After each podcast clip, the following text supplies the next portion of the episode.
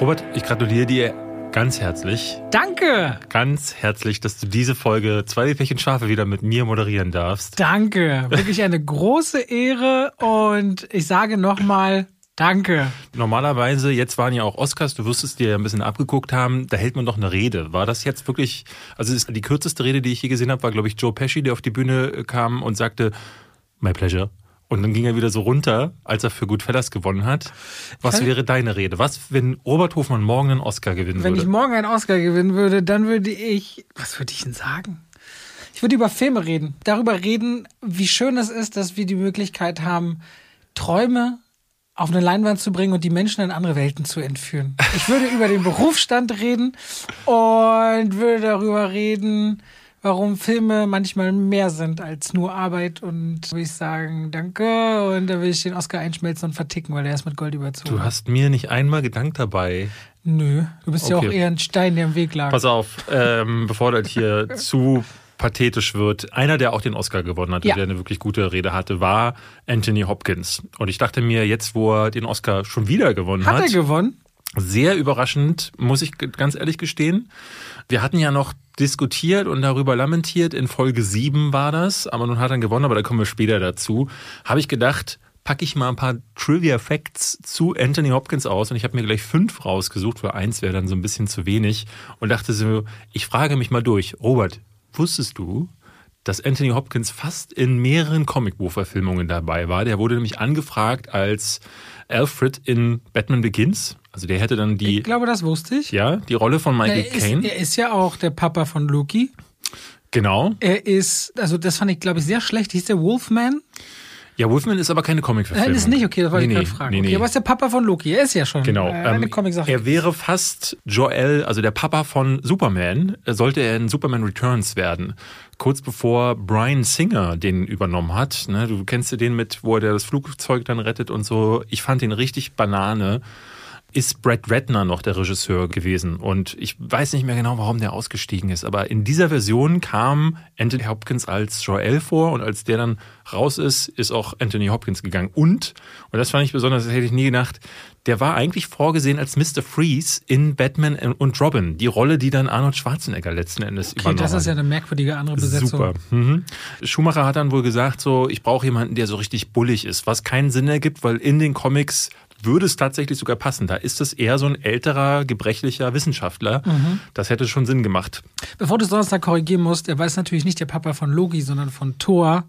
Und von Loki nur so. Ja, Loki aber so Zieh- fast. Lokis Ziehsohn. Ja. So. Ja, so quasi recht. Ähm, wusstest du, dass er fast mehrfach ein Bond-Bösewicht gewesen ist? Nein.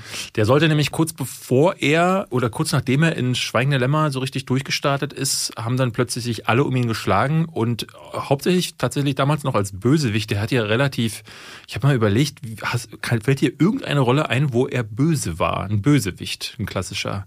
Weil habe ich jetzt vorhin lange überlegen müssen, dachte so, was hat denn der irgendwas dabei gewesen? Und ich glaube, das hat er immer so ein bisschen vermieden. Auf jeden Fall sollte er ursprünglich 1993 im dritten Timothy Dalton äh, Bond mitspielen, den es aber Okay. nie gab.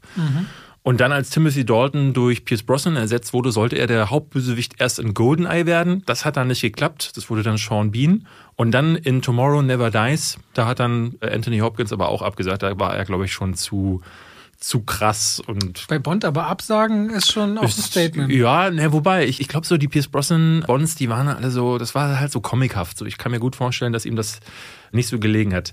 Eine Sache, die ich, ein Trivia Platz drei ist für mich, wusstest du, dass es jetzt der älteste Oscar-Gewinner aller Zeiten ist? Ja, ein Jahr älter als Christopher Plummer vor zehn Jahren. Das habe ich nicht gewusst. Ich dachte, Christopher Plummer ist jetzt einfach auf ewig der Älteste, aber ähm, Also, ja, also Christopher Plummer war 82, als er den bekommen Mhm. hat. Für, das habe ich jetzt vergessen, 2011 für Beginners. Beginners. Und Anthony Hopkins jetzt 83, das ist nämlich ein, ist ein Silvesterkind. Der hat am 31. Dezember Geburtstag Ah, und in okay. The Father, die Figur, die er spielt, heißt nämlich Anthony und hat am gleichen Tag Geburtstag wie er, am 31. Dezember 1937. Ah, okay, okay. Ein Gegentrivia. Platz vier ist. Nein, warte, ein Mit-Trivia, kein Gegen.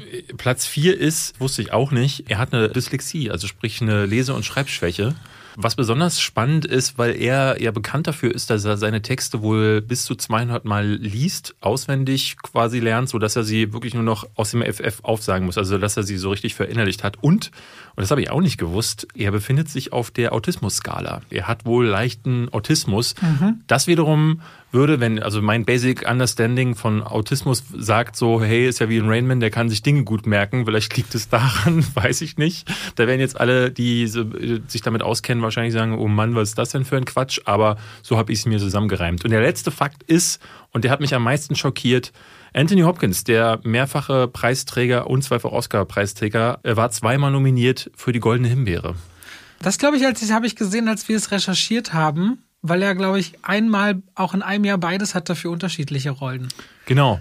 Ich, also einmal wusste ich, glaube ich. Also 1980 war tatsächlich die allererste goldene Himbeere-Verleihung und da hat er direkt eine Nominierung bekommen für Jahreszeiten einer Ehe. Mit Shirley MacLaine hat er da gespielt und er hat hinterher auch gesagt, dass Shirley MacLaine die grauenhafteste Schauspielerin war, mit der er je zusammenarbeiten musste. Das muss wohl furchtbar gewesen sein. Ich habe vorhin eine Kritik mir angeguckt von Roger Ebert, der gemeint hat, dass die sollen 21 Jahre verheiratet sein in dem Film und du nimmst ihm nicht mal ab, dass sie 21 Minuten lang zusammen waren. So schlechte Chemie haben die beiden in dem Film. Das andere Jahr ist 2018 und da hast du recht, da war er nominiert für den Film Collide. Daran erinnere ich mich gar nicht mehr. Spielt okay. wohl in Köln. Und der andere ist Transformers Last Night. Da war er auch als schlechtester Nebendarsteller nominiert. Da Was ich frech finde, ja.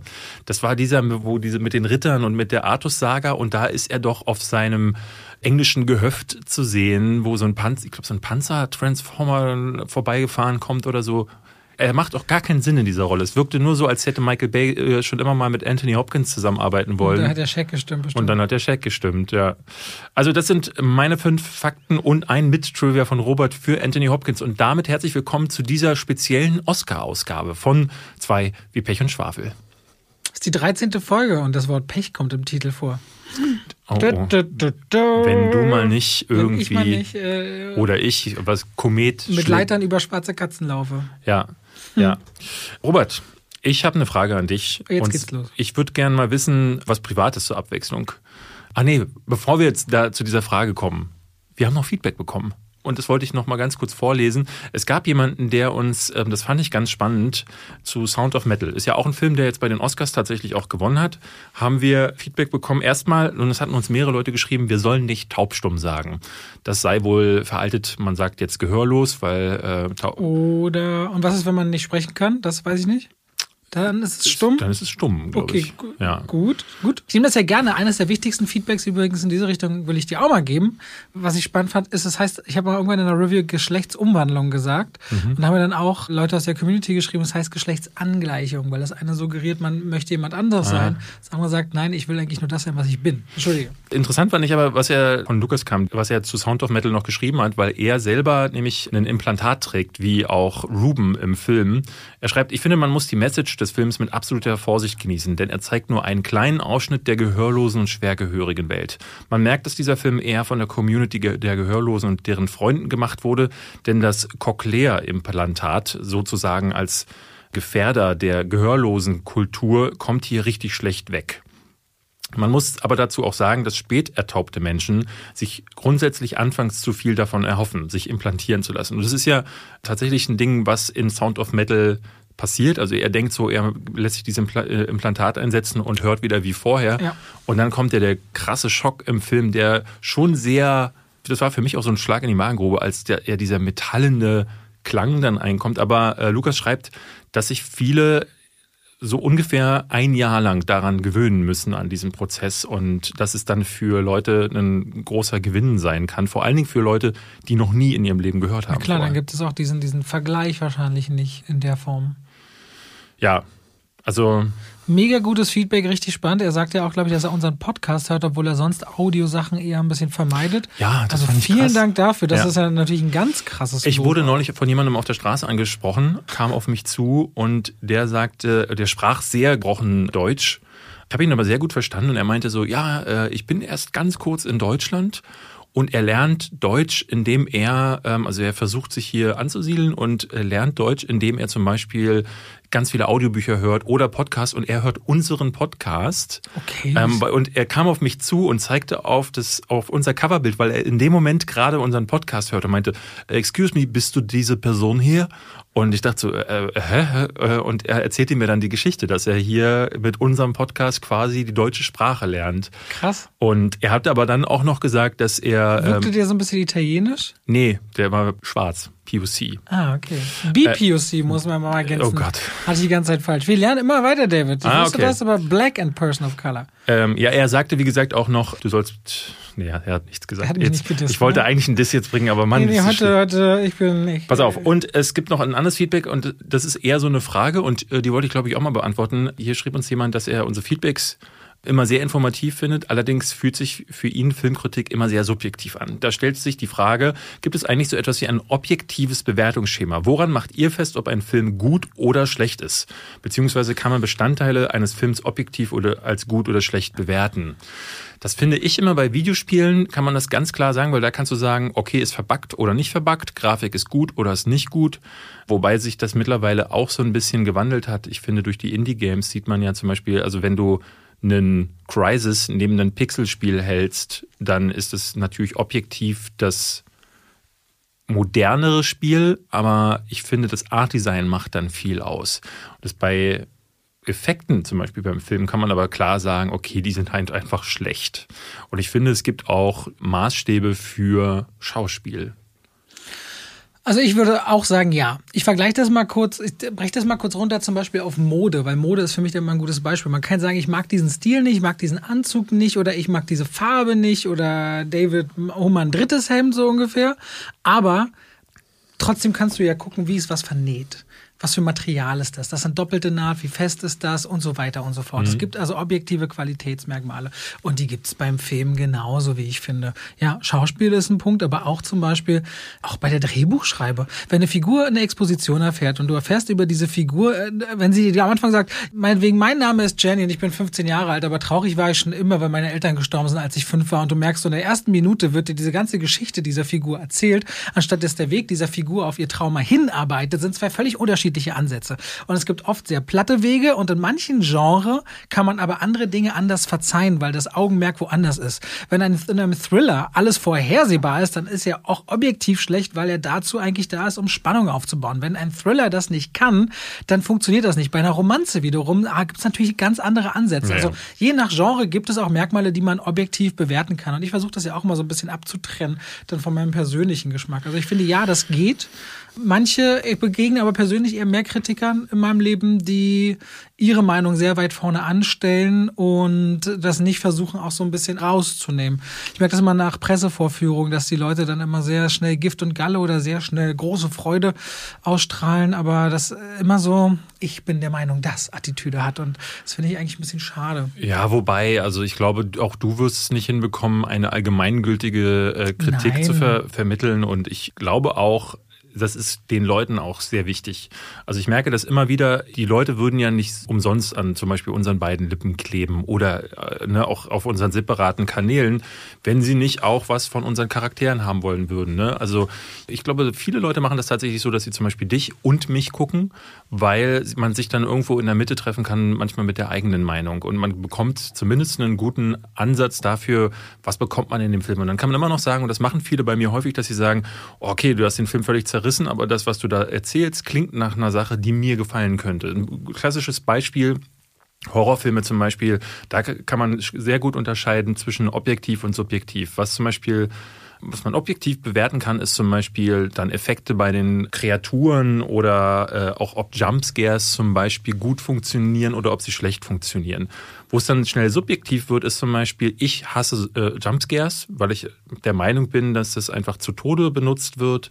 Ich mag meistens diese POV-Filmchen nicht mehr, die so wie ne, Found Footage. Found Footage, so wie Wreck oder Quarantine, was dasselbe ist. Aber diese Art von Horror, die hat sich für mich leider erschöpft. Deswegen kann ich zum Beispiel mit Sachen sowas wie The Conjuring oder wie heißt diese andere mit I? Insidious. So Insidious. kann ich überhaupt nichts mit anfangen. Ich weiß noch, wie ich im ersten Conjuring saß und ihr um mich herum seid alle ausgeflippt und ich dachte, okay, was ist das denn jetzt? Immer dasselbe.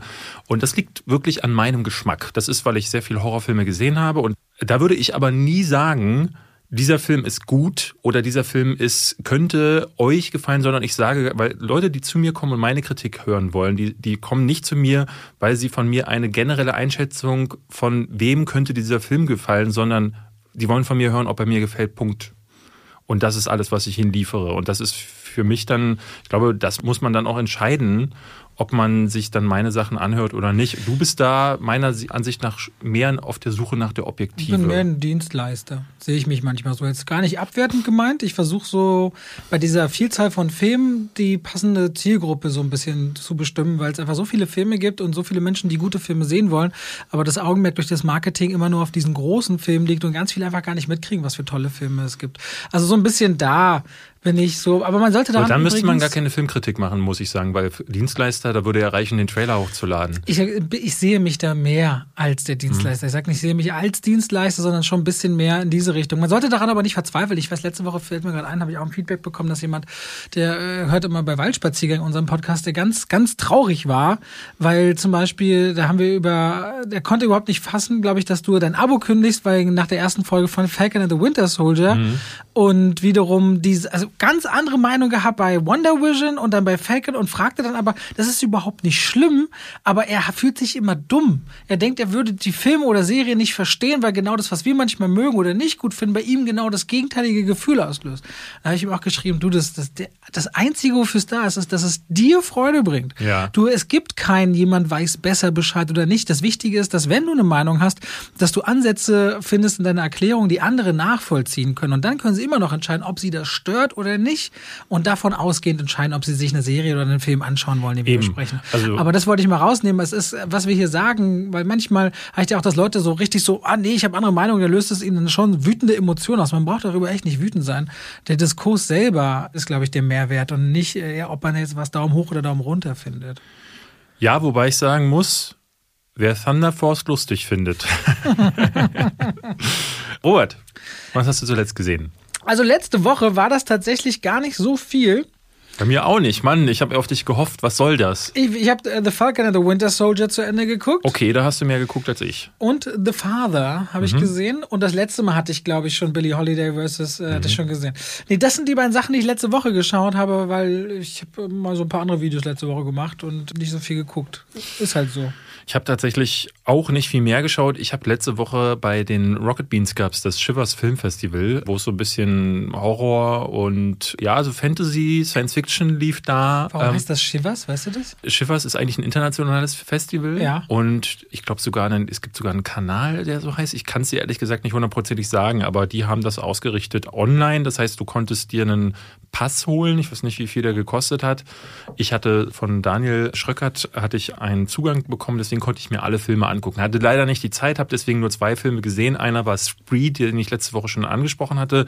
Der andere war eine, eine deutsche Produktion, die wirklich, das, das hat mich total schockiert. Das hieß Das letzte Land und ist von einem Regisseur, der da jetzt, ich glaube, acht Jahre oder so dran gedreht hat insgesamt und äh, das in einem ganz, es spielt in einem Raumschiff zwei Leute, die auf so einem Gefängnisplaneten entkommen, finden einen ein Raumschiff fliegen damit ins All und dann entspinnt sich so ein Ding. Das wirkt so ein bisschen wie Alien. Es wirkt so ein bisschen wie The Thing. Äh, hat ein bisschen was von Darkstar, dem, diesem Studentenfilm von John Carpenter, weil es mit wenigsten Mitteln gemacht ist. Also der Film hat 20.000 Euro kostet, aber das siehst du gar nicht. Der ist ganz toll gemacht mit toller Beleuchtung und die Schauspieler ne, haben so ein bisschen, ne, und er ist deutlich zu lang, aber ich muss sagen, der hat mich total überrascht. So was habe ich schon lange nicht mehr gesehen und war da ganz begeistert. Und äh, Marcel Barion, so heißt der Regisseur, meinte, dass der jetzt hoffentlich. Mit Milan Peschel? Nee, nee, das letzte Land. Ja, das letzte Land. Marcel Barion mit Tom Fellmer, Milan Peschel, Vinzenz Türpe. Milan Peschel? Hm, Als Novak. Ich, äh, ich weiß gar nicht, wie der aus. Milan Peschel ist doch Aus der. Aus Klassenfahrt zum Beispiel. Nee, nee, nee, das ist der nicht. Nee, auf gar keinen Fall. Das ist eine Missinformation, glaube ich. Ah, nee, Pessel. Pessel. Pessel, ja, nicht Peschel. Ja. Oh, wow, okay, entschuldige. Also den fand ich beeindruckend dafür, dass er mit so einem wirklich kleinen äh, Mitteln gedreht ist. Und da muss ich dann immer sagen, oh, ich liebe solche Festivals. Ich liebe das, auf solchen Fest Festivals solche Filme zu entdecken. Ich habe auf den geklickt, weil ich dachte, oh, sieht so ein bisschen aus wie, hm, hm, hm.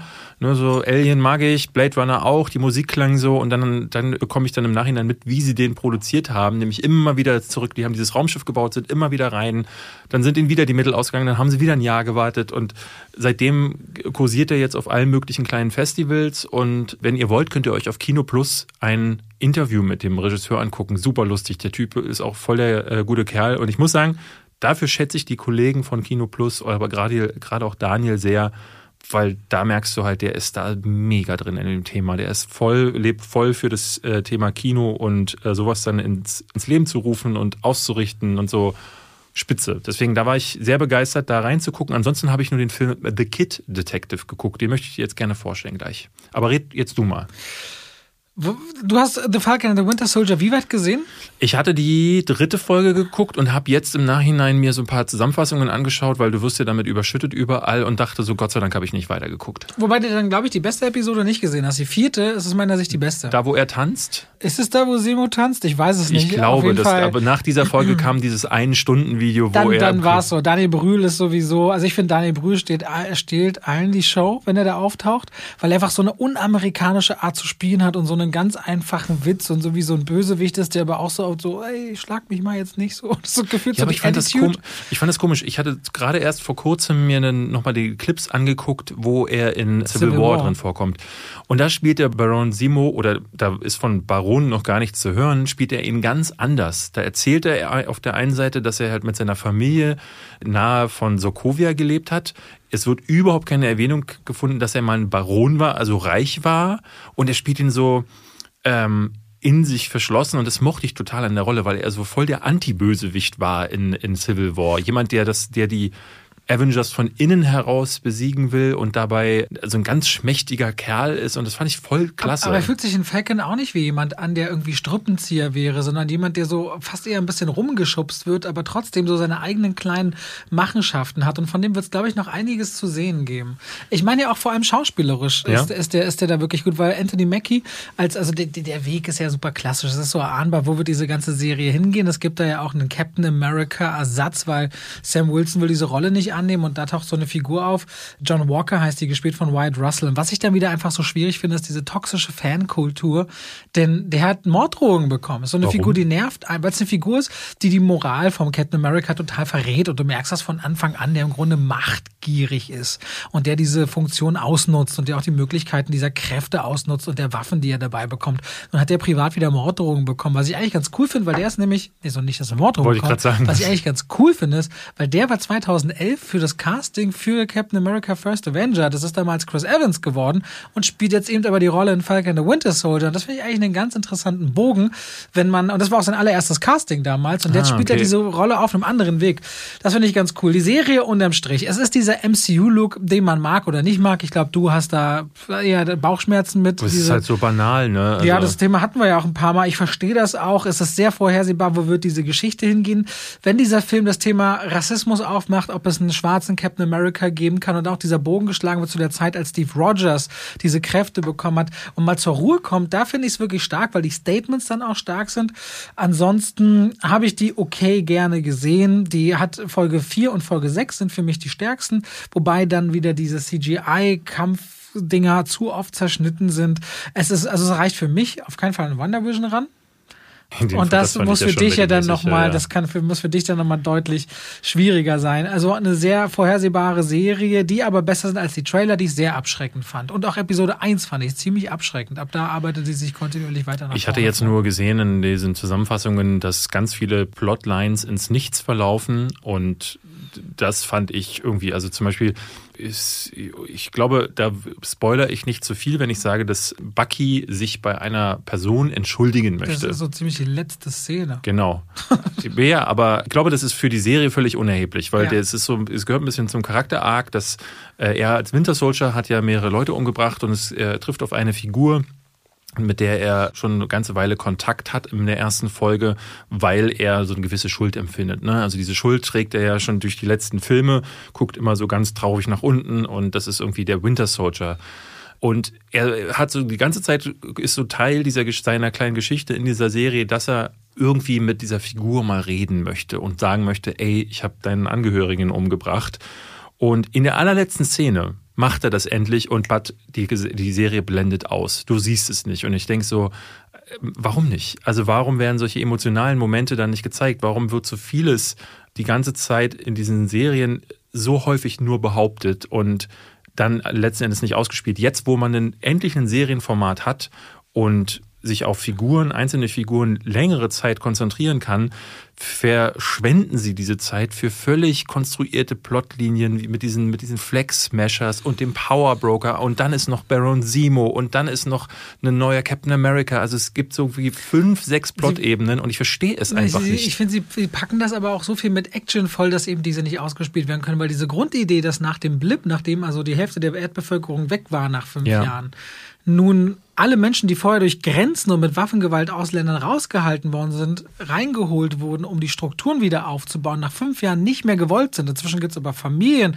feste neue Zuhause und so weiter und so fort. Und dass aus dieser Angst des erneuten Ausschließens eine Gewalt erwächst, das ist ja eigentlich interessant. Hochpolitisches Thema in diesem Szenario, in dem fünf Jahre die Menschheit halbiert war. Aber das wird einfach nur so als ziemlich lose Hülle verwendet, um einen ziemlich einfachen Actionplot immer wieder durchzudrücken. Und das finde ich ehrlich gesagt schade, weil diese Action, die langweilt mich zunehmend. Ich kann es nicht erwarten, bis Loki endlich kommt, in der Hoffnung, dass das eine Serie ist, die mal ja ein paar Sachen ausspielt, ein paar, nämlich einen Charakter, der wirklich was zu bieten hat. Ich finde den Falcon, aber auch Anthony Mackie als, als Darsteller finde ich leider super bland. Mhm. Ähm, kann ich gar nichts mit anfangen. Ich finde Sebastian Stan eigentlich richtig klasse. Ich mochte den total gerne in ähm, Itonia. Itonia. Mega. Und in mehreren Filmen hat er das jetzt gezeigt. Und als Winter Soldier steht er halt irgendwie in der Ecke und als hätte er irgendwie sich eine Blessur am Knie zugezogen, guckt er halt immer so ein bisschen, äh. So, und das reicht mir nicht so. Und das ist schade, was dafür für Charaktere und äh, Schauspieler verbraten werden. Das ist eigentlich auch eine Figur, die, glaube ich, nicht ein Sidekick nur sein sollte, sondern die alleine viel mehr erzählen könnte, der Winter Soldier. Ja, vor allen Dingen, was haben sie jetzt aus der Figur gemacht? Also wo steht der Winter Soldier am Anfang äh, oder beziehungsweise auch jetzt am Ende der Serie? Ja, sie haben so ein bisschen, sie haben schon eine Freundschaft etabliert, die ich jetzt glauben würde, wenn es eine zweite Staffel geht, die vielleicht Captain America and the Winter Soldier heißt. Okay, das ist ein Spoiler, Robert. Findest du? Äh, was? Also, also sorry, sorry, sorry, sorry, die Hauptfigur will nicht die, das Erbe von Steve Rogers annehmen. Genau, und dann, wenn du dann ein, sagst, dass taucht, die letzte. Es taucht ein schlimmer Captain America auf. Wo soll diese Serie enden? Ja, aber das ist ja ein bisschen wie zu Wo sagen. Wo soll diese Serie enden? Das ist ja ein bisschen so zu sagen, wie, äh, als ne, würde man jetzt über Alien 5 reden und sagen, ja, am Anfang kommt ein Alien, wie wird es wohl enden? Und dann, ne, das ist irgendwie kann man sich schon denken, aber ich finde, das sollte man dann schon. Aber gut. Ich finde, man kann sich das nur denken. Ey, also dass das dahin, das fand ich ehrlich gesagt schade, dass die Serie so offensichtlich keinen anderen Weg geht. Ich hätte den Ansatz nicht schlecht gefunden, dass Falcon eben nicht dieses Schild aufnimmt und nicht der neue Captain wird. Klar, in den Comics ist das geworden. Da macht es dann eben, dann haben sie jetzt einfach nur einen Umweg gefunden, weil hätten es eigentlich auch gleich so machen können. Ich verstehe gar nicht, warum dieses Theater drumherum gemacht werden konnte. Denn wenn sie schon diesen Umweg gehen, und das ist, wie gesagt, meine Hauptkritik, dann macht das doch emotional und narrativ so nachvollziehbar, dass ich das Gefühl habe, ey ja, das ist ein Charakter-Arc, jetzt habe ich verstanden, warum er es auch sein will. Aber wie gesagt, was ich jetzt auch aus diesen Zusammenfassungen mitbekommen habe, nach diesen sechs oder sieben Folgen weiß ich auch nicht viel mehr, warum er es A erst nicht haben wollte und B jetzt dann doch und oh, nee, also das ist ja, alles ich, der trifft da auf so eine Figur, das finde ich immer schon ganz spannend, so einen älteren Schwarzen, der quasi mit Steve Rogers zusammen, der eine wurde die Galionsfigur, der andere wurde zum Experiment. Ja.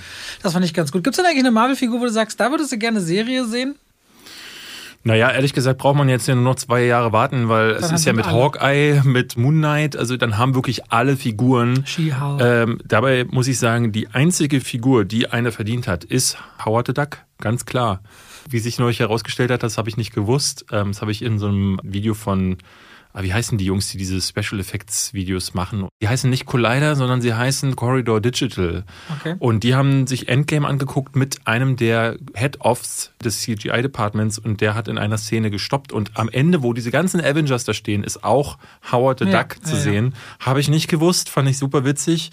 Das würde ich gerne sehen, weil es gibt ja bei DC zum Beispiel Lobo, den sie seit Jahren, das ist so ein, so ein äh, Weltraumkiller mit einem Radio im Zahn. Also der ist super abgespaced, so ein bisschen wie Judge Dredd in witzig. Also sehr brutal, aber sehr humorvoll. Und sowas in der Art würde ich mir bei Marvel auch wünschen. Sowas wie die Guardians das vorgelegt haben. Ne? Denn in diesen Serien können sie experimentieren, da können sie ja alles machen, theoretisch. Aber das machen sie nicht. Sie machen genau da weiter. Selbst wenn WandaVision so ein bisschen mal ausbrechen wollte, ist es am Ende doch wieder nur in dieselbe Leier gegangen. Und ich hoffe so ein bisschen, dass Loki genau das jetzt tut. Mhm. Mich würde Iron Heart mal interessieren. Ich weiß gar nicht so viel Die- über diese Figur. Ist das nicht die Tochter von Iron ich war Man? zumindest Nachfolgerin, glaube ich. Oder so, Und das ja. fände ich eigentlich mal, das würde mich interessieren, weil das äh, finde ich äh, spannend. Es gibt noch Squirrel Girl oder so. Also schmeißt die mit Eichhörnchen oder was? Ich, das ist auf jeden Fall ein Eichhörnchenmädchen. So. Also in den, wenn du die Lego Marvel Spiele spielst, dann sind da ganz viele Helden dabei, die echt super weird sind. Also es gibt die Figuren bei Marvel, da könnten sie experimentelles Zeug mitmachen. Ich vergesse das immer. Ist Squirrel ein Eichhörnchen oder ist ein Chipmunk ein Eichhörnchen? Weil die einen sind ja grau, die Squirrel anderen ist sind rot. Squirrel, ich sag das immer so. Es ist Squirrel, eines der Worte, die ich nicht so Squirrel. genau wie Massachusetts kann ich auch nicht aussprechen. Massachusetts? ja, kann ich nicht aussprechen. Massachusetts. Massachusetts. Du Massachusetts sagst Boston, Massachusetts. kann ich nicht. Geht Okay. nicht. Und Squirrel kann ich auch nicht aussprechen. Squirrel. Ja, ähm, und das sind Eichhörnchen und Chipmunks sind halt, womit übersetzt man das? Mit I'm Erd- Squirrel Girl from Massachusetts. Erdmännchen sind es nicht, es sind, Nee, es sind Hörnchen. Auch, es es sind Hörnchen. auch Hörnchen, aber die gibt's Ja. bei uns nicht, ne? Äh, in der Farbe. Wurscht. Lass mich dir erzählen, was The Kid Ähm, The Detective Kid ist. Detective. Kennst du Adam Brody? Ich kenne Adrian Brody. Ja, Adam Brody hat mitgespielt in The, Was OC, war das jetzt so? In The OC zum Beispiel. Google mal sein Gesicht, dann, Mach dann wirst du ihn erkennen. bestimmt. Der spielt in einem wirklich netten Film. Das ist so ein, ja, würde ich sagen, Neo-Noir-Thriller oder Crime-Film, der wenn er in Schwarz-Weiß wäre, würdest du keinen Unterschied merken zu sowas wie äh, Filmen von früher, ne? Der, äh, der Malteser Falke oder ähm, später dann auch Chinatown oder so. Also diese, Promising Young Woman. ja, da hat er auch, aber nur So. kurz eine kleine Rolle. Und der spielt einen jungen äh, Mann, der äh, als Kind mal der Held seiner Stadt war. Der hat einen Fall, einen Kriminalfall in seiner Stadt gelöst und dann war er plötzlich der der heiße Shit. Jeder ist zu ihm gekommen und hat zum Beispiel, wenn die Katze verloren gegangen ist oder wenn jemand die geliebte Zahnspange aus dem Eimerchen geklaut hat, dann ist er auf die Jagd gegangen und äh, ist als The Kid Detective in der Stadt bekannt geworden und hatte dann irgendwann so ein eigenes Büro. Die Stadt, also der Bürgermeister hat ihm sogar äh, ein eigenes Büro gegeben und saß dann vorne an der Rezeption eine Freundin von ihm, die dann die Fälle aufgenommen hat. Und irgendwann ist diese Freundin vorne, ist die entführt worden. Und dieser Film wird dann so ein bisschen darker, weil ne, du gehst, man geht dann davon aus, dass sie von einem Vergewaltiger entführt wurde und ist dann verschwunden und dann blendet der Film ins Hier und Jetzt. Er als Kid Detective ist älter geworden und hat diese Last, dass er diesen Fall nie aufgeklärt hat, hat er nicht überwunden. Die Stadt, in der Stadt ist er mittlerweile verpönt, weil er immer auch noch als Detective arbeitet, aber keine Fälle mehr löst, beziehungsweise Leute kommen nur mit ihren Katzen zu ihm. Dadurch verdient er kein Geld, die Eltern schauen auf ihn herab und er hat dieses Trauma nicht verarbeitet. Und dann kommt jemand zu ihm und sagt, mein Freund ist ermordet worden. Und es ist sein erster Mordfall, den er aufklären soll. Und er begibt sich so wider Willen auf die Suche nach der Lösung. Und das macht der Film. Kreuzt die Spur von dem Fall der Frau damals. Das äh, möchte ich nicht verraten. Es kann sein, dass am Ende die Frau der Captain America ist, der nächste. Das möchte ich aber hier nicht verraten. Äh, auf jeden Fall kann ich sagen, dass der Film bis dahin eine wirklich gute, eine sehr zynische Komödie ist, die vor allen Dingen richtig klasse daran ist, ähm, die Tonalität zu wechseln. Aber so, also wirklich mühelos, aber so richtig krass, witzig und leichtfüßig. Dann wird er plötzlich düster, dann wird er plötzlich depressiv. Und am Ende gibt es eine Szene, da sitzen sich zwei Personen einfach nur in einem Gespräch gegenüber und da schlägt ihr das Herz bis zum Hals. So spannend ist das inszeniert. Also der Regisseur ist richtig, richtig gut, spielt mit den Genres, als gäbe es kein Morgen, ähm, unterminiert aber irgendwie auch diese, diese Tropes, die es im, in diesem Neo-Noir-Crime-Genre gibt. Ähm, auf so eine sehr, sehr clevere Art und Weise spielt er mit den Genre-Standards und wie gesagt, gibt es richtig gute Gags in dem Film, die, die man auch kaum kommen sieht. Also es sind sehr subversive Sachen zum Teil, wo man echt, es gab einen Gag, da dachte ich so, nee, das habe ich jetzt missverstanden, oder? Hab, musste ich stoppen und zurückspulen und habe ihn erst dann bekommen. Also wenn ihr Bock auf ein richtig gutes Drehbuch habt und einen Film, der so ein bisschen, der so, der so experimentell zum Teil ist, dass er schon ein bisschen weird wirkt, dann schaut euch The Kid Detective an. Den schreibe ich mir auf. Es gerade hier. Kann man leihen für 3,99 oder kaufen für 9,99. Ja, ich habe mir bei, ich glaube Amazon war das, habe ich mir für, bei mir hat er noch 4,99 gekostet. Tja. Wie, wie kommst du Schweinerei. auf so einen Film? Irgendwo hatte ich das wieder neulich gelesen, aber ich gucke meistens, wenn ich so zu Hause sitze und dann gerade nicht so richtig weiß, gucke ich bei Amazon in die Neuigkeiten. Was haben sie so als Filme, die man ähm, kaufen oder leihen kann? Weil das sind ja aktuell so häufig so Home Cinema Premieren oder Sachen, die aus den USA, wo die schon im Kino liefen, jetzt gerade zu uns rüberschwappen und der kam da, dann schaue ich kurz bei Letterbox, was hat er für Kritiken und ja. wenn ich dann sehe, oh, überwiegend gut, dann schlage ich zu. So, übrigens wollte ich letztens ja mal die Act of Killing schauen, nachdem wir darüber geredet haben. Gibt's nirgends, ne? Gibt's nirgends. Mir hat darüber aufgeregt. Schade. Wollen wir noch irgendwas sprechen oder? Ich habe jetzt gar nee, ich habe ich hab The Father, wie gesagt, gesehen, aber da können wir auch im Oscar-Part drüber Dann reden. Dann lass doch zum Oscar-Part kommen, oder? Dann machen wir das doch einfach. Du wolltest aber am Anfang irgendwann mal was Privates fragen. Was du zuletzt gesehen hast, Ron. Ach so, das war der Übergang. Ja. Ich dachte, du wolltest von deinem Hund erzählen, der heute mit dir im Studio sitzt. Nö, die leckt sich gerade die Pfoten. Die kleine Flocke, die habe ich heute dabei, weil ich habe Flocke gerade bei mir zu Hause. Ja. Vor mir steht Wildschwein, Ente, Lachs. Ist es eigentlich vegan, Robert? Natürlich nicht. Also das würde ich gerne mal wissen. Wie, oh, jetzt machst du ein Thema auf. Wie machst du das als, als Veganer mit dir, mit deinem Gewissen aus? Willst du jetzt wirklich? Ja, sag mal. Willst du die, dir fünf Minuten jetzt hier oh, komm, gibt es keine kurze ich, Antwort? 20 Sekunden ist das wirklich schwierig. Also meine Frau und ich, was wir machen, ist ja eine Entscheidung, dass wir haben drei Katzen und einen Hund und wir müssen diese Tiere ja artgerecht halten und auch artgerecht ernähren. Katzen sind reine Fleischfresser. Es gibt Ansätze, dass Leute sagen, man könne Katzen vegan ernähren, aber das gibt's, da gibt es keine Studien zu, die das ernsthaft belegen würden. Man macht sie tendenziell Okay, artgerecht reicht mir. Katzen, warte, müssen mit Fleisch ernährt werden. Hunde müssen das nicht unbedingt. Hunde können vegan ernährt werden. Unser Hund zum Beispiel mag aber das vegane Essen nicht. Wir haben es auch noch nicht ausführlich probiert, aber ich kenne Hunde, die sind bei bester Gesundheit und werden komplett vegan ernährt. Der mag aber ganz gerne auch vegetarisch. Also Hunde müssen nicht mit Fleisch okay. vollgepumpt werden. Wirklich nicht. Gut, aber ja, Gut. du hast hier Flocke. Das finde ich sehr lieb. Ich, äh, du ja. wusstest, dass ich Flocke mitbringe und hast deswegen hier eine Auswahl. Einen halben, einen halben Biomarkt mitgebracht. ähm, die Oscars waren, du hast sie durchgeguckt. Ich bin mittlerweile übergegangen und das mache ich schon seit ein paar Jahren so, dass ich einfach am nächsten Morgen aufstehe, relativ regungslos diese Liste Und dann meine Videos, äh, mein Video anguckst über die oscar Nee, habe ich nicht gemacht. Weil die 17 Minuten kann ich mir sparen, weil ich sehe. Aber du weißt, dass 17 Minuten geht. Ich sehe ja überall äh, diese ganzen Zusammenfassungsartikel und dieses Jahr habe ich wirklich gedacht, uff, 58 Prozent sind die Quoten eingebrochen. Ja, und die sind ja in den letzten Jahren schon immer krasser eingebrochen. Und ich habe mittlerweile wirklich das Gefühl, also gerade nach dieser Verleihung, die schaffen sich halt einfach ab. Mich interessieren sie schon gar nicht mehr. Und es gab Leute, selbst Marco Riesch, also Nerdkultur, schrieb, der hat völlig vergessen gehabt, dass diese Veranstaltung. Äh, ich musste ansteht. mir das auch tatsächlich immer viel äh, einschreiben, mein Kalender 25. April, 25. April. Also das so wenig Awareness wie jetzt auf den Oscars gab es noch nie. So viel auch im Vorfeld, dass Leute mir auch durch den Podcast geschrieben haben, wo kann ich denn diese Filme gucken? Man konnte gut die Hälfte auf Streaming-Plattformen gucken, aber gerade jetzt, weil äh, im Zuge von The Father oder Nomadland gab es so oft äh, Zuschriften, wo kann ich das denn angucken? Wo habt ihr das gesehen? Muss ich immer sagen, es waren halt Pressestreams, die wir kriegen. Wir wissen hm. nicht, wann ihr die in Deutschland gucken könnt. Ich habe überall immer wieder gelesen, mich interessiert das nicht, weil ich habe keinen der Filme gesehen. Also ich habe aber auch viele sogar mitbekommen, die sagten, äh, Menk, Sound of Metal, nie gehört, gibt's ja alle nicht zu sehen. Also viele haben selbst bei Sachen, die es schon gibt, nicht wirklich mitbekommen, weil das halt kleine Streaming-Premieren waren. Na, und selbst Netflix oder Amazon promoten diese Filme nicht nee. stark auf ihren Frontseiten, sondern eben dann andere Sachen, die dann eben das Publikum viel locken. Und damit hast du das ähnliche Problem wie auch im Kino. Die kleinen Filme werden oft von einem gewissen Publikum, das sich informiert, wahrgenommen. Aber alles, was so plakatiert ist und im Radio läuft und überall, ja. wo Werbung gemacht wird, sind dann die großen und dann hörst du immer wieder, jedes Jahr gefühlt, ja, im Kino kommt ja nichts. Aber wer nichts dann auch schon nichts ausspricht, weiß ich oft, näher, weil du dich nicht informierst. Wenn auf deinen mhm. drei Medienseiten, die du da hast, dann genau, weiß ich nicht, wie dann nur der, der fünfte Action-Superheld beworben wird, dann muss man sich nicht wundern. Es gab nie mehr Filme und Serien als heutzutage. Und genau, gerade jetzt, wo man dann halt, wie gesagt, wenn man nachguckt, auch aktiv, kann man sehr viel finden.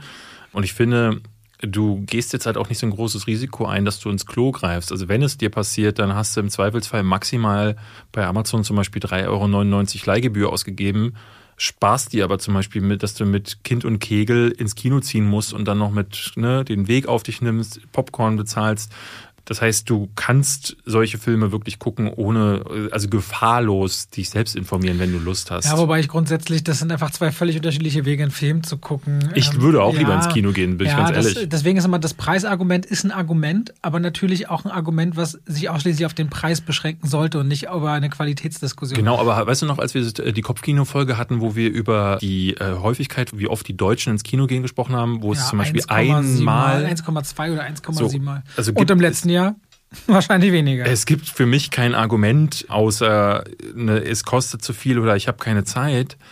Klar, so bei so jungen Familien oder so, ne, wenn alle so irgendwie total beschäftigt sind, aber also alles andere würde sich für mich nicht erklären, warum man nur 1,7 Mal ins Ki- ins Kino geht im, im, im Durchschnitt. Und das, das bedeutet ja, wenn das der Durchschnitt ist, da gibt halt noch viele, die das halt gar nicht machen mehr.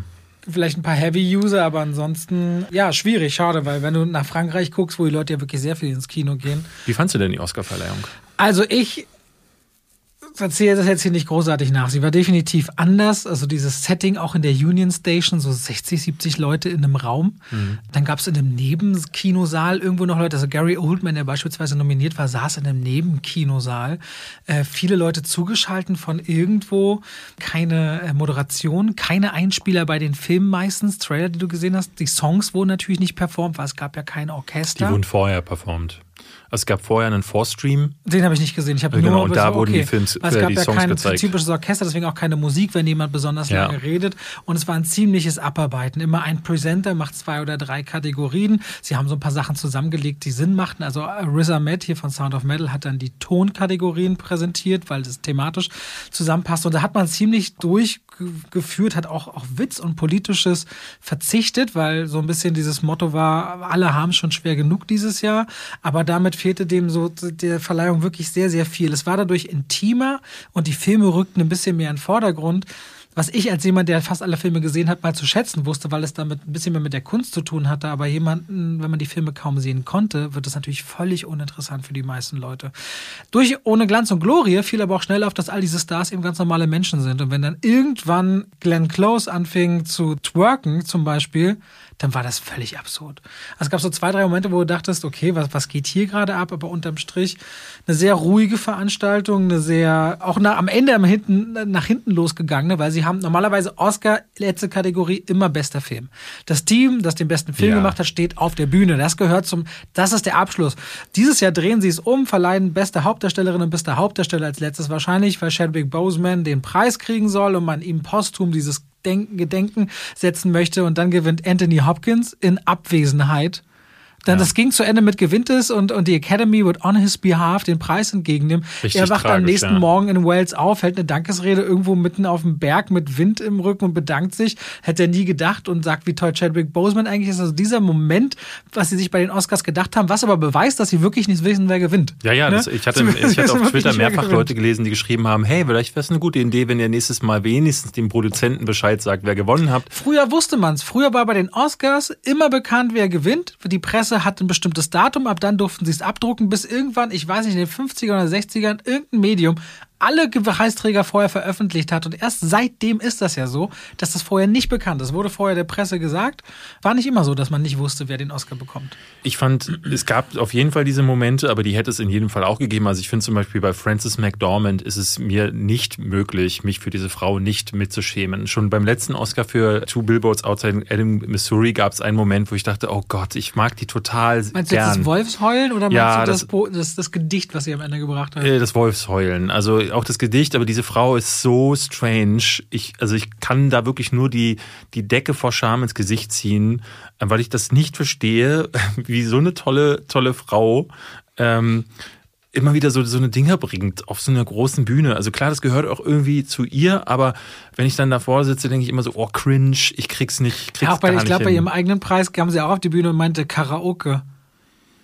Man müsste hier eigentlich eine Karaoke-Bar machen. Guck doch mal, was für tolle Stimmen wir haben. Warum habe ich das vorher nicht gesagt, dass wir Karaoke brauchen? Denkst du so, what? Ja. Also so wie auf, als wollte sie auf Krampf witzig sein. Also da fand ich Joaquin Phoenix viel lustiger, weil der kam auf die Bühne und meinte so, ich bin jetzt hier, ich soll über Schauspieler reden und über nichts anderes, weil er letztes Jahr so gedisst worden ist, weil er über Tiere geredet hat, Ja. statt über Schauspieler. Ansonsten, ja. Ich, warte, ich war mit meinem Plädoyer. Oh, entschuldige. Genau, es gab, wie gesagt, diese Momente, aber die gibt es bei jeder Veranstaltung. Für mich hat Du hast es, glaube ich, in deinem Video kurz angeschnitten, dass ich Was nur, du nicht nur am gesehen Anfang, hast, nur am Anfang doch ein bisschen Ja, nur reingesehen. ein bisschen rein, aber 17 Oh. Videos, die David. Glanz und Gloria fehlten total. So, und dadurch hast du halt, wie ich finde, fehlte auch so dieser explosive Moment. Also, wenn die Preise früher verliehen wurden, da gab es wenigstens diesen Moment, wo dann, wow, ich erinnere mich letztes Jahr, es ist immer noch schön zu sehen, wie Parasite gewinnt und dann alle springen auf und keiner kann es glauben. Hinterher gab es die Videos aus Korea, wo dann so in Korea Familien vor dem Fernseher saßen und dann mit ausgeflippt sind. Und dieses Jahr gab es dann so Fälle wie bei Francis McDormand oder auch anderen, wo es dann Francis McDormand dann so hm, ein bisschen klatschen. Francis McDormand kommt gerade so hoch, freut sich gar nicht so richtig, weil man, ne, die weiß irgendwie schon Bescheid. Und Bescheid wissen ist auch sowieso so ein Ding. Ne? Wir hatten ja in Folge 7 mal spekuliert und also wir haben fast jeden einzelnen Film Hast du richtig das da getroffen. wirklich nochmal abgeglichen? Musste ich nicht, weil die Dinge, die ich in Folge 7 genannt habe, wusste ich ja noch. Und wir haben ja immer so, jeder so hat ja zwei Sachen und mindestens eine davon hat fast immer gestimmt. Außer jetzt bei den Supporting-Kategorien, da hatten wir aber noch nicht alle Filme gesehen. Aber wirklich nahezu alles hat gestimmt. Und das, ist halt so wirklich dramatisch, wie ich finde, wie man mittlerweile, wenn man sich ein bisschen auskennt, quasi auf den Preis genau her vorhersehen kann, wer gewinnt. Gibt es denn einen Preis, wo du sagst, oh, da hast du dich wirklich gefreut? Ich muss sagen, ich habe mich für Anthony Hopkins sehr gefreut, weil ich, ich hätte Chadwick Bosemans Preis, hätte ich, das wäre für mich so ein Preis gewesen, den sie ihm genau nur aus einem Grund geben. Und das wäre für mich nicht gerecht gewesen. Ich meine, die Oscars sind wirklich bekannt dafür, dass das schon seit Jahren nicht mehr, nichts mehr mit dem Besten zu tun hat, sondern viel auch mit Kampagnen oder so. Aber in dem Fall war ich glücklich darüber, weil du hast ja The Father jetzt gesehen. Ich habe die Kritiken immer wieder, ich habe ihn noch nicht gesehen, aber vielleicht magst du uns gleich mal berichten, was an seiner Performance denn tatsächlich passiert hat.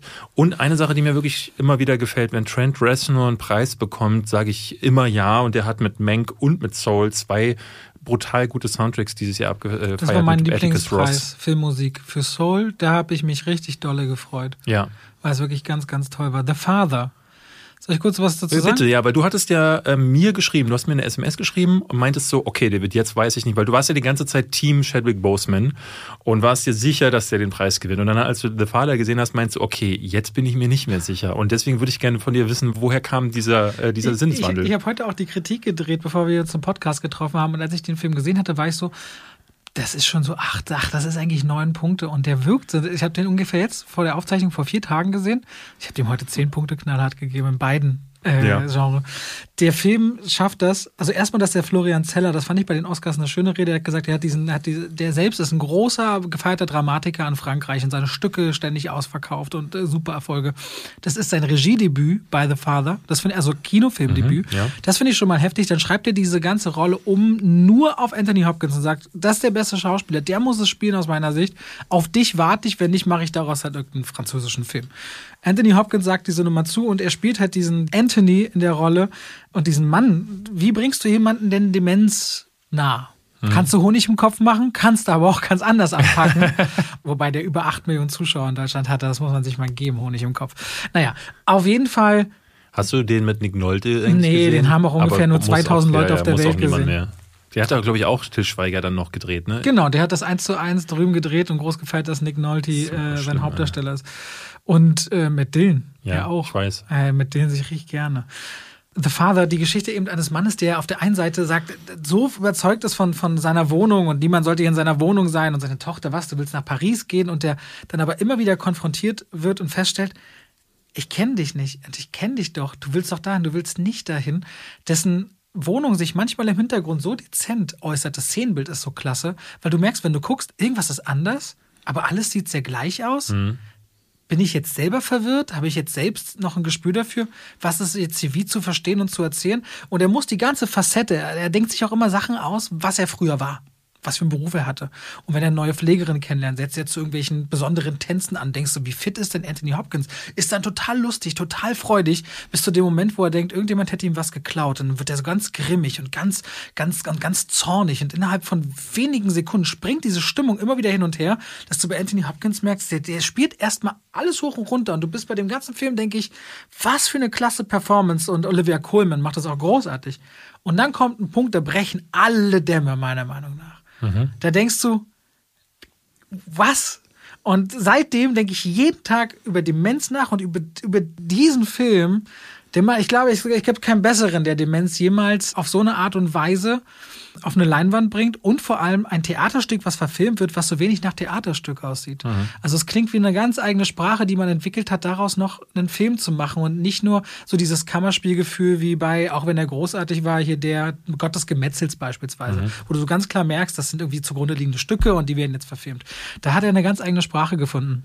Hast ich will du, wirklich nichts verraten an der Stelle mehr, weil. Hast du eine Ahnung, wann der hier ja, irgendwie der laufen ist jetzt soll? noch mit 13. Mai äh, tituliert. Das kann ich mir nicht vorstellen. Ich kann parallel mal meine Mails gucken, weil ich habe ja von dem Studio das bekommen, die mir das geschickt haben und die zunächst erstmal auf 13. Mai verschoben, hat mir auch diejenigen, die es rausbringen in die Deutschland. Die Kinos werden ja nicht auf 13, am 13. Mai öffnen, das kannst du ja vergessen, weil ich glaube, wie lange wurde der Lockdown jetzt aktuell für, für Ja, es gibt jetzt diese Sache, ob man die Impfprioritäten im Juni aufhebt und Ende Mai würde man vielleicht eine Äußerung darüber machen, ob Geimpfte quasi anders behandelt werden können und ob man dann aber Kinos aufmacht, Menschen wird sich zeigen. Besserer Klasse. Das ist, glaube ich, jetzt ein ganz eigenes Thema. Da geht es, glaube ich, darum, dass es eine Schutzfunktion des Staates gibt und sich Menschenrechte nur einschränken oder Grundrechte nur einschränken lassen, um diesen Schutz zu gewährleisten. Ab dem Punkt, und das Robert-Koch-Institut hat ja gesagt, dass Geimpfte kein großes Risiko mehr darstellen, kannst du diese Rechte einfach nicht mehr einschränken. Dafür gibt es hier Rechtsstaatlichkeit nicht. Und das macht auch Sinn, aber ich glaube, das ist ein sehr großes anderes Thema, was uns seit einem Jahr umtreibt, ob wir das ja. jetzt im Podcast starten wollen. Übrigens kann man mal sagen, ähm, ich will jetzt gar nicht springen, aber ähm, wir hatten tatsächlich natürlich überlegt, ob wir über dieses alles dicht machen machen, sprechen wollen, weil ja äh, eine ganze Gruppe von Schauspielern da involviert war. Aber wir haben beide gesagt, das waren halt Schauspieler, aber das war es auch schon, das, was, was die Verbindung zu unserem Podcast hier ausmachen würde. Also das ist so ein Thema, das wird sicherlich bei meinem ehemaligen Podcast beleuchtet, aber das hat hier meiner oder unserer Ansicht nach nicht so viel verloren. Obwohl wir natürlich auch mehr als genug über dieses Thema zu sagen. Also ich habe tatsächlich mit vielen Leuten darüber diskutiert. Meine Freundin ist ja reden, meine Freundin ist ja Schauspielerin, du bist Schauspielerin. So, nee, ich will nicht drüber ich bin reden. Schauspielerin. Aber äh, du bist Schauspielerin gewesen. Ähm, und ich glaube, da äh, kann man genug zu sagen, aber ich, das haben so viele gemacht, deswegen hier hat das keinen Platz, finde ich. David, willst du was zu den Oscars sagen? Also wir hatten ja schon mal darüber gesprochen, über die, die Sinnhaftigkeit von diesen Awardverleihungen. Und ich wollte nochmal sagen, dass ich mittlerweile wirklich so richtig Oscar-müde bin. Weil ich halt, ich glaube, das fing bei mir an. Ich habe die früher wirklich, ich habe mich hingesetzt, habe die nachts geguckt, bin extra auch in der Zeit, als ich noch gar nicht wach bleiben durfte, also als meine Eltern dann noch über mich gewacht haben, habe ich mal immer heimlich einen Wecker gestellt und bin dann nachts aufgestanden und habe dann heimlich diese Sachen geguckt und bin dann völlig übermüdet am nächsten Morgen zur Schule. einen Wecker zu stellen, den andere nicht mitkriegen. Naja, zum Beispiel, wenn man äh, unter der Bettdecke den versteckt, unter dem Kissen zum Beispiel. Du hättest auch richtig viel trinken können, sodass du ungefähr um die Zeit wach wirst, weil du auf Toilette musst. Das hätte auch im wahrsten Sinne des Wortes in die Hose gehen können. So und hätte. das äh, wollte ich nicht unbedingt. Und ich glaube, so 1900, wann war denn das? In welchem Jahr? Ich glaube 99 war das, hat Shakespeare in Love den Oscar gewonnen. Und das war das Jahr, in dem Saving Private Ryan nominiert war. Es war das Jahr, in dem Der schmale Grat, einer meiner absoluten Lieblingsfilme, nominiert war. Also, da war nur krasser Scheiß äh, in dem Jahr. Und äh, ich meine, es gab in der Vergangenheit immer mal wieder so Jahre, ich finde zum Beispiel das Jahr, in dem Rocky den Oscar gewonnen hat, auch total affig, so weil Rocky ist kein schlechter Film, aber in dem Jahr gab es Apocalypse Now, glaube ich, und Taxi Driver. Und da fragt man sich, also da fässt du dir an den Kopf, wenn du dir schaust, anschaust. Klar, das sind alles Filme, die haben die Filmlandschaft geprägt und ich glaube, es gab so ein paar Jahre. Aber das ist auch übrigens das Jahr mit Das Leben ist schön gewesen. Genau, ja, ja. Also das ist krass, wenn dann, wenn der, also Shakespeare in Love mehr als, äh, okay. Und Shakespeare in Love war ja einer der Filme, die besondere, genauso wie der englische Patient, die danach in eine besondere Kontroverse geraten sind, weil Harvey Weinstein ist ja berühmt berüchtigt gewesen für seine Oscar-Kampagnen und Shakespeare in Love hat den Oscar nur deswegen bekommen. Und über Shakespeare in Love hört man heute noch wie viel? Wie, wie oft wird über diesen Film geredet? Gar nicht. So, und das ist halt so, es gab ein paar Jahre, da war das so und seitdem habe ich das Gefühl, für mich ist diese Verleihung tot. So, weil wenn ich mitbekomme, ne, man hat so Stories gehört von Leuten, die die Filme gar nicht richtig gucken.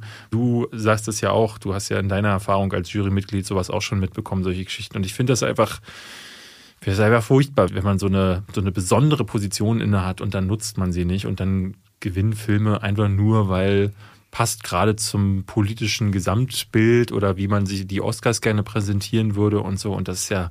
Das warte, ist ja, die, die Oscars haben ja keine Jury zugrunde liegend.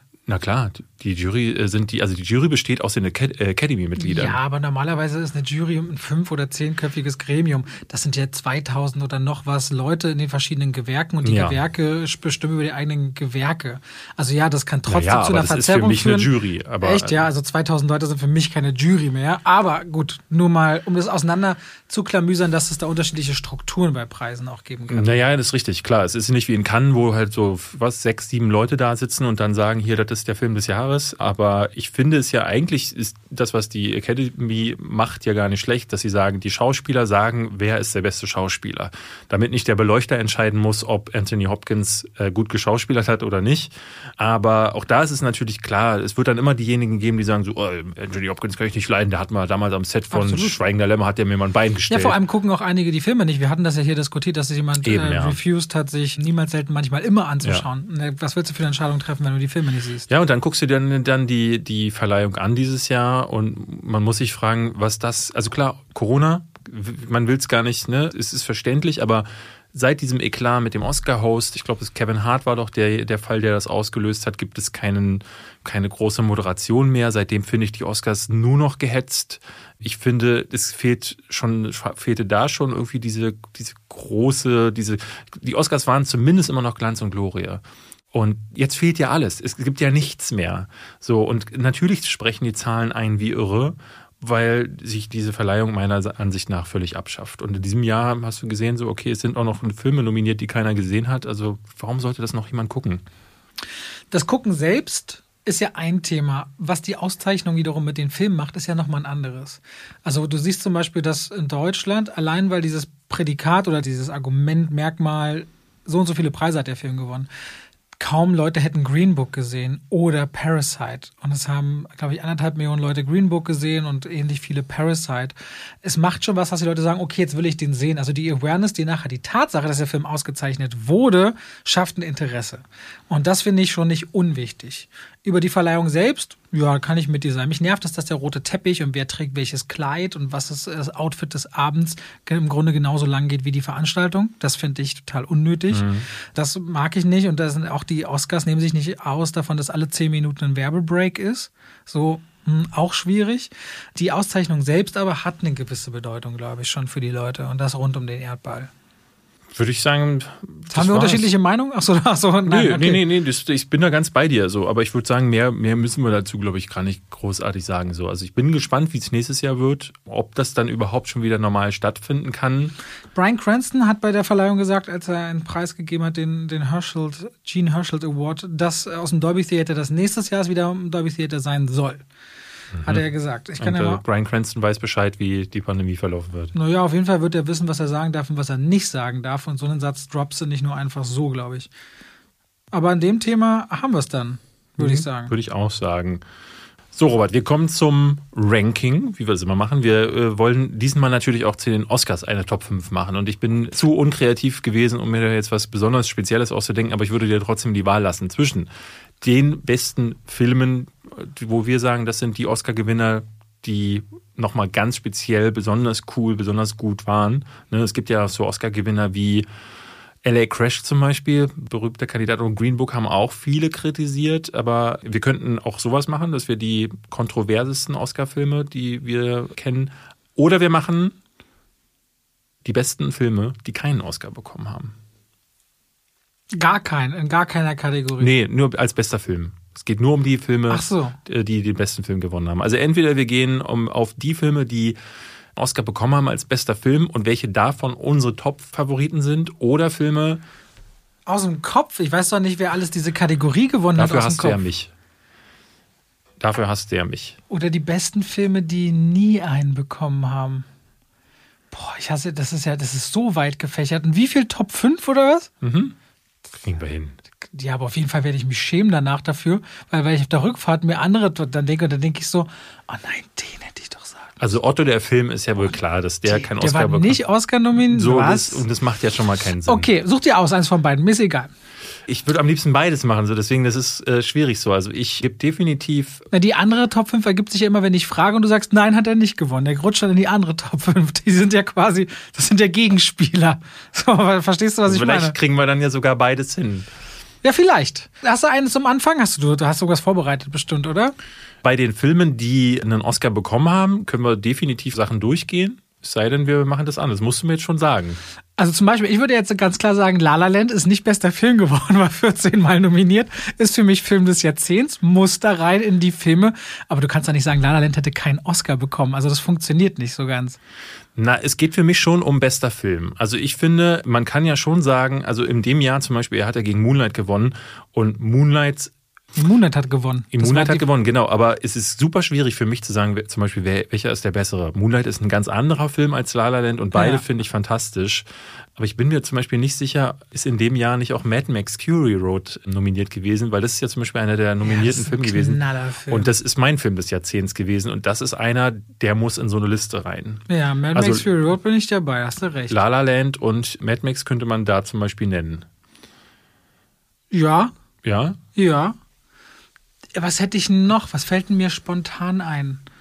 Also mir fallen natürlich so auch frischere Sachen ein. Ehrlicherweise sieben Minuten nach Mitternacht. Der hat nie eine große oh nee, Award-Awareness gehabt. Ja, aber das ist auch kein Award-Film. Also oh, ich zum ich Beispiel finde, ich finde ja auch Shape of Water ist kein Award-Film gewesen.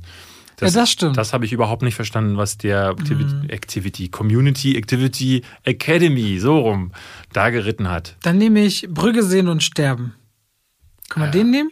Klar, kann man den nehmen. Das wird jetzt ständig so gehen. Ich glaube, der eine sagt was, der andere sagt. Mm. Ja, aber ich finde, also wenn ich jetzt zum Beispiel einen nenne, Apocalypse Now hat keinen Oscar gewonnen. Weiß ich Goodfellas auch. hat keinen Oscar gewonnen. Ne? Es gibt viele dieser, dieser Filme, wo man sagen ja, kann. Ja, die Verurteilten hat der gewonnen? Die Verurteilten hat keinen Oscar gewonnen, nee. Also ja. in dem Jahr, als die Verurteilten nominiert war, war, glaube ich, glaube ich, ist, Forrest Gump gewonnen. Nee, der ist auch erst auf DVD erfolgreich geworden. Ja. Der war super unerfolgreich. Genau. Also die Verurteilten, gut. Genau. Muss da rein. Ja.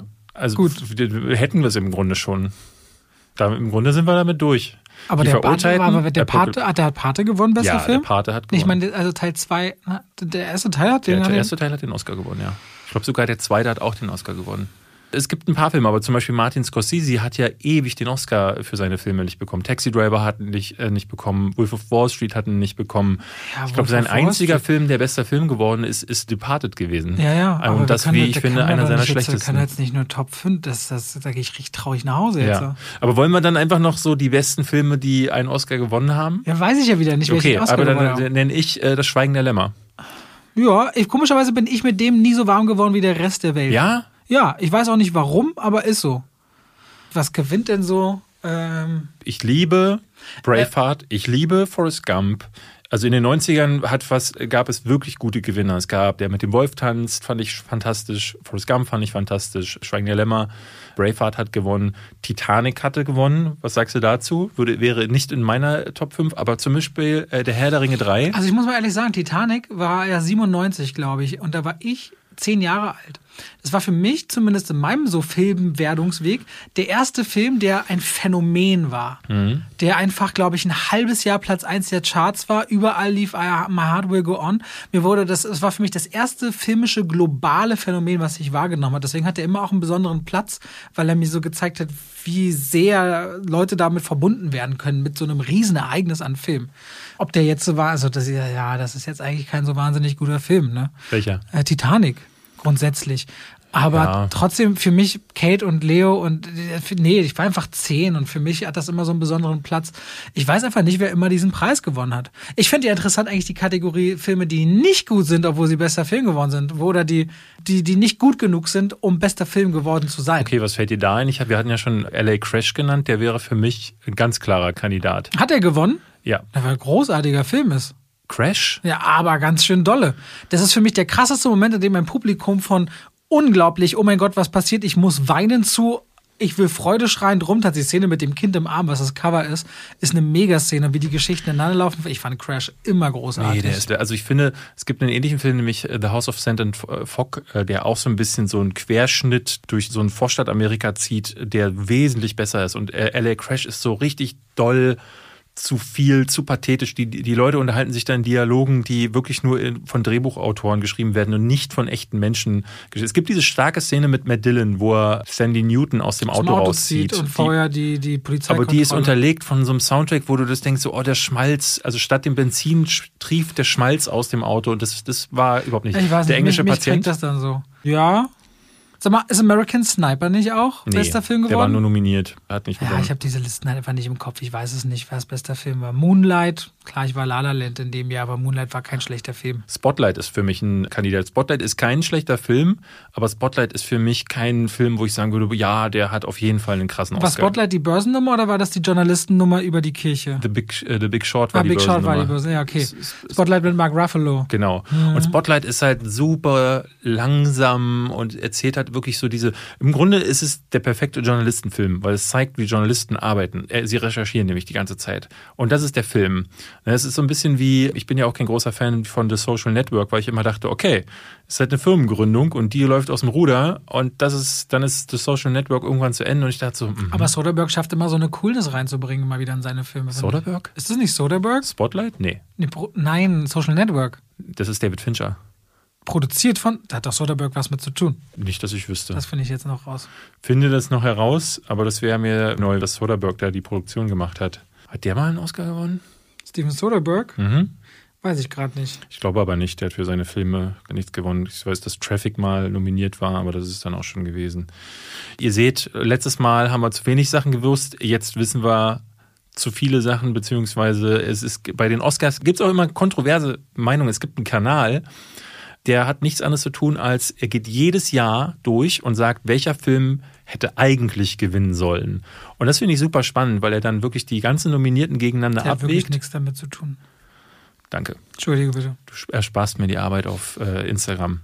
Geht jedes Jahr durch und schaut dann, er sagt zum Beispiel, der mit dem Wolf tanzt, hätte nicht gewinnen dürfen, dafür aber Roger Rabbit. Und kann man, es sind so Argumente und ich finde es klasse, wie das abwägt. Ich kann euch jetzt leider nicht sagen, wie der Kanal heißt, aber ihr könnt ja mal suchen, which movie should have won und dann geht er so die Oscar-Jahre durch nach bester Film und man sieht, du kannst einen ganzen Kanal damit füllen und äh, mehrminütige Videos mit der Frage, wer hätte eigentlich gewinnen sollen. Und das finde ich aber schön, wenn Diskurs über Film und Kino irgendwie so. Ich habe jetzt die Liste vor mir und sehe sofort Beispiele.